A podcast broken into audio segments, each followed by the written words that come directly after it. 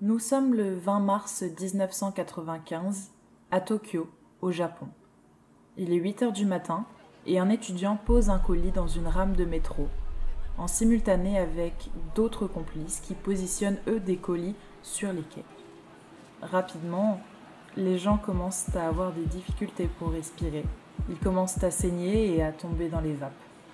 Au total, 13 personnes ont été tuées et plus de 5000 personnes ont été blessées. L'attentat au gaz sarin est l'un des épisodes les plus traumatisants de l'histoire récente du Japon. Chers auditeurs, bonsoir. Nous sommes dans Crime enragé et je suis Soline. Dans cet épisode, nous allons aborder la secte Daum Shinrikyo, implantée au Japon et en Russie. C'est une secte apocalyptique et meurtrière. Alors, faites-vous un thé ou un café et écoutez ce que j'ai à vous raconter.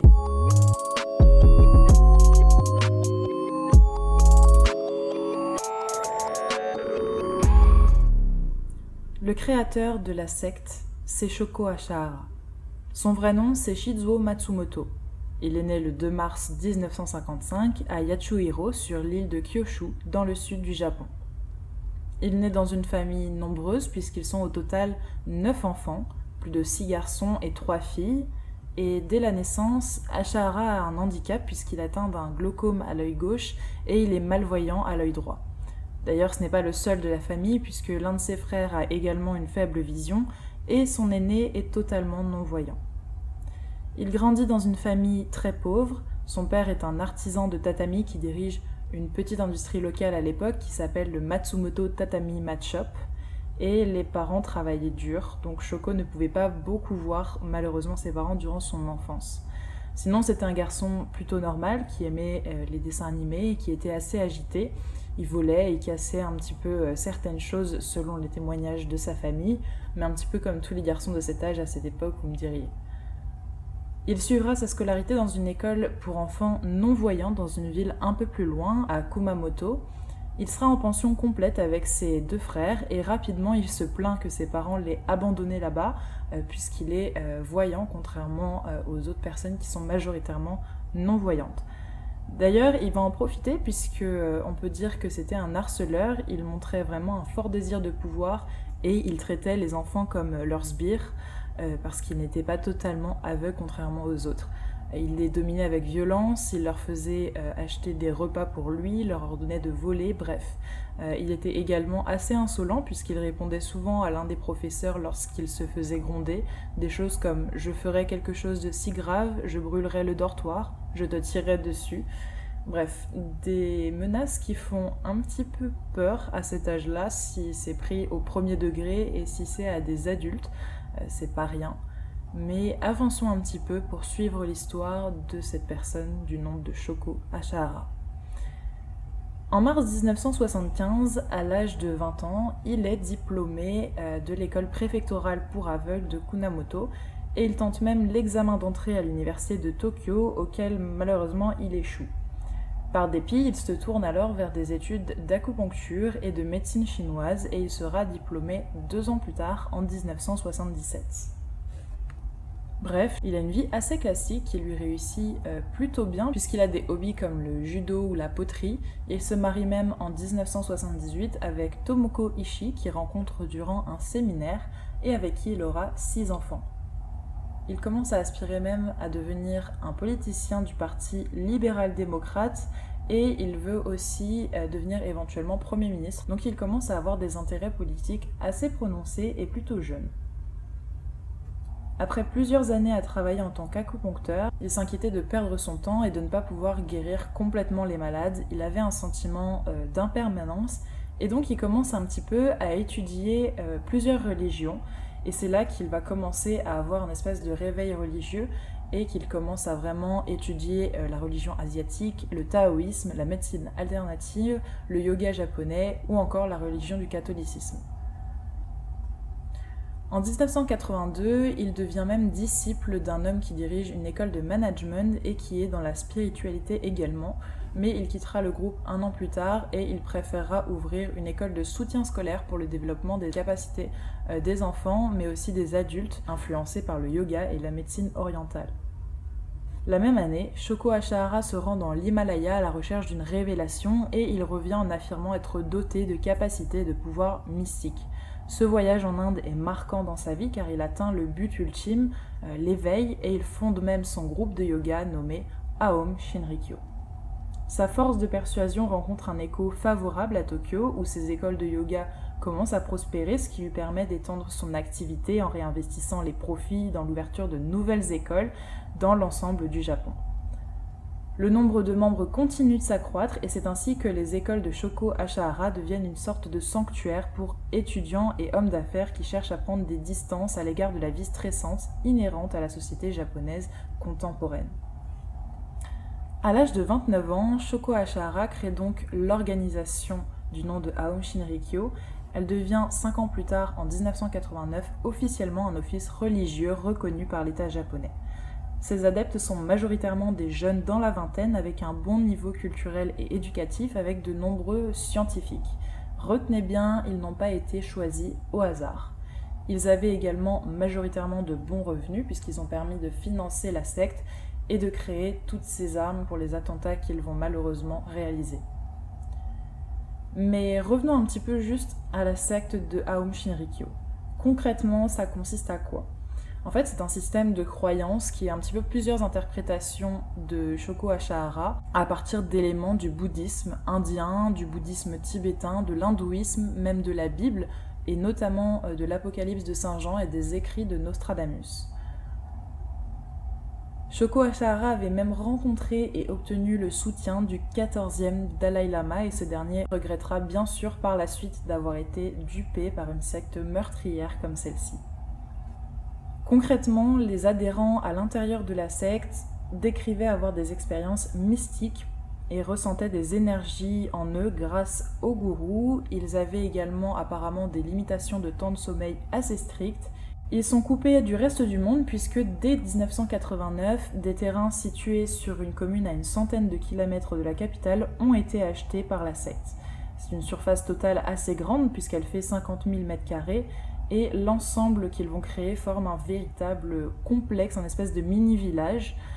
Entre 1989 et 1994, en moins de 5 ans, 30 bâtiments seront construits, la communauté religieuse installée vit donc à l'écart du monde et ils produisent eux-mêmes l'essentiel de leurs alimentations et les enfants sont éduqués sur place. Au fil des mois et des années, Shoko Ashihara commence à ordonner une organisation du culte qui se calque un peu sur le gouvernement japonais afin de prévoir une structure assez organisée et familière pour gouverner le nouveau monde d'Aom puisqu'en fait la secte d'Aum Shinrikyo est apocalyptique, elle croit réellement en la fin du monde et en un nouveau monde après où ils pourraient eux survivre dans ce nouveau monde d'Aum où ils devraient réorganiser toute l'administration et la vie politique et administrative au Japon. Ils vont donc par exemple développer plusieurs ministères, des ministères de la défense, ministère des technologies, ministère de la santé, bref, une vraie fourmilière qui se met en place. Les étudiants qui cherchaient à entrer dans la secte étaient encouragés à poursuivre des études dans le domaine de la physique et de la chimie ou encore de la biologie. Les informaticiens, avocats et médecins ou encore policiers étaient aussi, eux, beaucoup présents dans la secte et constituaient des recrues de choix. Ces membres étaient en effet incités à céder tous leurs biens personnels à la secte et l'organisation était également présente en Russie et aux États-Unis sous la marque de commerce du nom de Mahaposia Incorporation. Maintenant, on va un petit peu décrire tous les crimes qui se sont déroulés pendant ces cinq années de terreur au Japon entre 1989 et 1994. On commence avec la première date d'un décès soudain d'un membre de la secte qui s'appelle Majima Terayuki en 1988, le 22 septembre. Majima Terayuki décède soudainement pendant une séance de yoga et sa mort est tenue secrète pour ne pas influencer négativement l'image de la secte qui est alors à ce moment-là en attente de son agrément religieux officiel. Son cadavre est donc brûlé et les cendres sont dispersées. Le 10 février 1989, Shuji Taguchi, un membre témoin de l'incident dont lequel je viens de vous parler juste avant, essaie de quitter la secte et est assassiné. Le 4 novembre 1989, l'avocat Tsutomi Sakamoto est enlevé et assassiné. Il n'était pas seul puisqu'il y a également son épouse et son bébé de 14 mois qui sont également assassinés.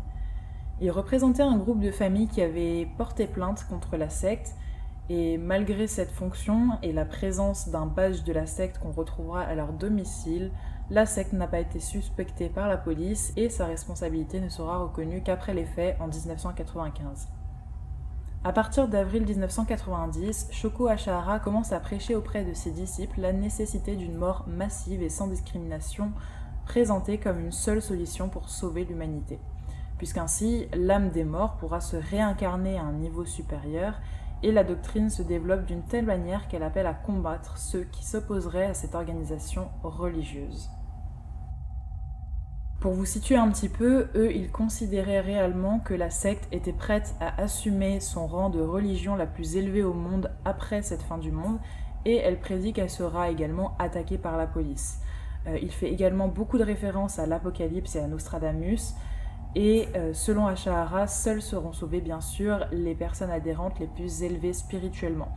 Il leur faudra recevoir, outre un enseignement spirituel poussé, mais un entraînement aussi physique et psychologique adapté pour résister aux armes, je cite, qui seront utilisées lors de la Troisième Guerre mondiale annoncée. Les rites se font donc de plus en plus sévères, les pratiques de plus en plus dures. On ne parle pas juste d'une petite semaine de séminaire avec des séances de yoga et de méditation pour se relaxer, c'est vraiment quelque chose de poussé à l'extrême avec une prise de drogue et une limitation de sommeil importante. Il y a également plusieurs techniques qui ont été mises en place par Shoko Ashahara, par exemple un casque à électrode qui est censé relier les ondes émises par le cerveau au porteur du casque qui devrait permettre aux plus chanceux d'atteindre le même état de méditation que celui du maître Shoko Ashahara. Diverses techniques fondées sur la psychologie sont également utilisées, si bien que de nombreuses associations, médias et personnalités publiques dénonceront après coup euh, la suite d'une dérive sectaire avec une pratique presque de lavage de cerveau. C'est donc à partir de ce moment-là et dans ce contexte-là que, le même mois, en 1990, le groupe commence à s'essayer au bioterrorisme. Trois véhicules sont équipés pour répandre de la toxine au botulinum, donc ils souhaitaient faire une attaque en trois coups. Le premier entrer dans Tokyo qui répandait le produit, un autre véhicule se dirigeait vers une autre ville juste à côté et la base navale américaine de Yoshuka, et le troisième est censé utiliser dans la zone aéroport international de Narita. L'attaque est un échec et euh, surtout la faible virulence de la souche bactérienne utilisée permet heureusement de ne pas conclure cette attaque. En 1992, la secte tente en vain de se procurer le virus Ebola au Zaïre lors d'une mission sous couvert d'humanitaire. Cette mission est menée par le gourou évidemment, mais accompagnée également de 40 autres membres de la secte. Cette mission, qui est en réalité uniquement une mission pour obtenir le virus et pouvoir le répandre au Japon, a été révélée en 1995. La même année, il planifiait également une production d'armes à feu et de sarinx qui débuteront en 1993. Ils réussissent à fabriquer le sarin, mais le premier prototype de fusil ne sortira que deux ans plus tard et sera qu'un échec. En 1993, Shoko Ashihara fait l'acquisition en Australie d'un terrain d'élevage de plus de 200 000 hectares. Les douanes australiennes constatent rapidement qu'il y a des présences de substances chimiques dangereuses et euh, décident de leur donner une amende et de ne pas renouveler leur visa, ce qui les contraint à partir assez rapidement. Les activités criminelles seront révélées après coup lorsque des produits chimiques et des moutons morts seront découverts sur le lieu et on retracera également que le sol contenait du minerai d'uranium et la secte ayant acquis euh, ses droits d'exploitation minière, il est possible qu'ils aient envisagé en fait de fabriquer carrément des explosifs nucléaires sur place. En 1993, la secte commence à comploter pour assassiner plusieurs euh, personnalités notamment des groupes religieux ou encore des écrivains et des députés.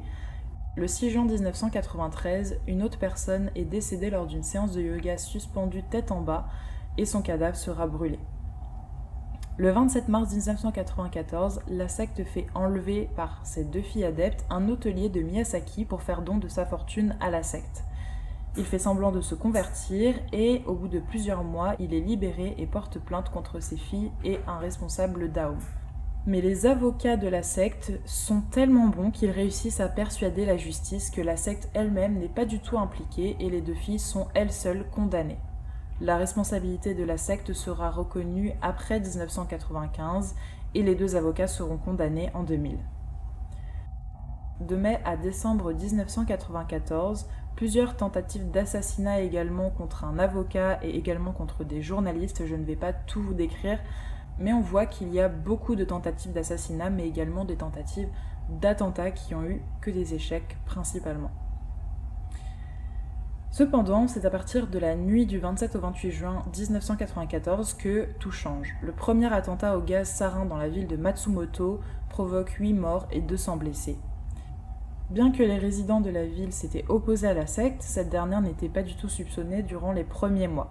En fait, les soupçons se portaient plutôt sur une des victimes légères qui s'appelait Yoshiyuki Kono et sa femme plus gravement touchée qui décédera la police pensait qu'il voulait en fait assassiner sa femme. Malgré des lettres anonymes pendant plusieurs années qui dénonçaient la secte, une enquête est ouverte indépendamment autour d'émanations suspectes de la personne et ce n'est qu'après 1995 malheureusement que la justice sera rendue à Kono. Le 28 février 1995, Kyoshi Kariya se fait enlever et se fait assassiner. C'est le frère d'une adepte qui a fui la secte et qui refusait de révéler la cachette de sa sœur, ainsi que de donner la part de son héritage à la secte. Les auteurs de l'enlèvement laisseront des empreintes un peu partout et seront identifiés comme des membres d'Aum assez rapidement, et c'est à partir de là, avec une descente de police qui est prévue dans les locaux de la secte, que tout s'enchaîne. En fait, cette descente de police aura largement contribué à décider les responsables à lancer l'attaque dans le métro, très rapidement. On arrive au 20 mars 1995. Comme je vous l'ai expliqué au début, c'est l'attentat du gaz sarin à 8h du matin dans le métro de Tokyo. Au total, 13 morts et 6300 blessés. Des personnes qui auront des difficultés à respirer pendant plusieurs années, des personnes qui auront des difficultés de vision par exemple, ou encore des personnes qui tout simplement sont décédées ou ont connu un proche qui a été mort à cause de ça. Le 5 mai 1995, un attentat au cyanure est déjoué. Plus tard, la police retrouvera dans une chapelle, presque mort de faim, 50 membres de la secte avec 50 tonnes de trichlorure, de phosphore qui aurait pu servir à fabriquer 5 tonnes de gaz sarin. De quoi tuer au moins 4 millions de personnes. Au cours de cette semaine, bien sûr, l'ampleur des activités de la secte est révélée au grand public et au siège du culte, la police trouvera également des explosifs, des armes chimiques, un hélicoptère militaire russe, des laboratoires pour fabriquer des drogues telles que le LSD ou des méthamphétamines, et une forme brute de sérum de vérité. Ils trouveront également un coffre contenant des millions de dollars américains en espèces et en or. C'est à ce moment-là qu'on se rend compte que la secte d'Aum Shinrikyo n'avait pas juste pour projet de faire un attentat qui a un peu fonctionné, mais ça allait bien au-delà de ça. C'était vraiment de quoi tuer plusieurs millions de personnes pour pouvoir après instaurer leur propre organisation et leur propre croyances. Le gourou de la secte, Shoko Ashahara, est arrêté en mai 1995 après deux mois de traque. Il est accusé de 23 chefs d'assassinat et de 16 autres infractions. Il maintiendra durant tout le procès le silence, il refusera de communiquer même avec les avocats ou encore les membres de sa famille. Il est condamné après plusieurs années de procès à la peine capitale le 27 février 2004. En conférence de presse, la ministre de la Justice, Yoko Kamikawa, a parlé de l'attentat de 1995 comme d'une attaque terroriste ayant répandu la peur, même à l'étranger. Beaucoup de vies précieuses ont été perdues. Je cite. De nombreuses personnes souffrent d'un handicap, d'autres connaissent des difficultés, la peur, la souffrance et le chagrin que ressentent les victimes et les familles endeuillées sont inimaginables. La question de l'exécution a été soigneusement pesée avant d'être tranchée. Durant les années qui ont suivi, une douzaine d'autres membres de la secte a participé à l'attentat du 20 mars et à des crimes divers perpétrés par la secte depuis sa création ont également été condamnés à mort. La date de la mort de ces personnes reste assez floue car au Japon ce type de date est tenue secrète et plusieurs sources différentes se contredisent. Mais le 6 juillet 2018, le ministre de la Justice japonaise, Yoko Kamioka, a annoncé lors d'une conférence de presse l'exécution par pendaison de Shoko Ashihara, le leader du culte, mais également de six personnes qui étaient coupables. Aujourd'hui, la secte existe toujours, elle a changé de nom pour le nom d'Aleph en février 2020. Elle a également un peu changé de doctrine et le groupe s'est excusé après coup auprès des victimes de l'attaque au gaz sarin. Ils ont même créé un fonds spécial d'indemnisation pour les victimes. Fumiro Joyu est l'un des rares dirigeants du groupe d'Ashahara qui n'a pas fait l'objet d'accusations graves et il est devenu responsable officiel de l'organisation depuis 1999 mais euh, la secte reste très largement observée puisque euh, très récemment, en 2017, un nouveau raid de la police a eu lieu en raison d'une plainte d'un ex-adhérent qui aurait payé de fortes sommes pour des séances d'études. La secte compterait aujourd'hui environ 2000 membres et 28 établissements au Japon. Les responsables ont reconnu une certaine responsabilité du fondateur dans les actes qui lui sont imputés, mais l'organisation le conserve un peu comme un maître spirituel tout en déniant tout pouvoir effectif. La secte d'Aleph a renoncé à se doter d'un gourou officiel et il interdit les réunions à huis clos, mais on peut voir quand même qu'il y a un espèce de chef informel et ils ont une espèce d'aura aussi toujours pour euh, le fondateur Shoko Ashahara. Ce qu'il faut savoir aussi, c'est que les adhérents euh, de la secte sont des personnes qui sont vraiment activement surveillées lorsqu'ils sont identifiés, ils sont euh, souvent chassés un peu des villes. Souvent, les villes refusent leur domiciliation et les privent également de l'accès à certains services, comme par exemple euh, la scolarisation des enfants. Par exemple, les six enfants de Shoko Ashahara étaient scolarisés à domicile jusqu'en 1995, à la fin de la secte et à l'arrêt de leur père. Et ils ont tenté par la suite d'intégrer le système scolaire, mais aucun établissement n'a finalement accepté de les inscrire on peut voir qu'ils ont quand même une vie assez compliquée et ça c'est tout un autre débat qui n'est pas le nôtre aujourd'hui. Je te remercie d'avoir écouté ce podcast jusqu'au bout. Si tu es ici, c'est que ça t'a plu et je t'invite à mettre un avis sur le podcast euh, sur n'importe quelle plateforme depuis laquelle tu l'écoutes, donc Spotify, euh, Apple Podcast ou encore la plateforme Encore. Euh, n'hésitez pas à venir me soutenir également sur Instagram, crime-du-bas enragé. Si vous le souhaitez, c'est un peu là qu'il y a toutes les actus du podcast, donc c'est assez intéressant de suivre le compte. Et on se retrouve le vendredi 16 décembre pour le dernier épisode de cette première saison sur les sectes. Ciao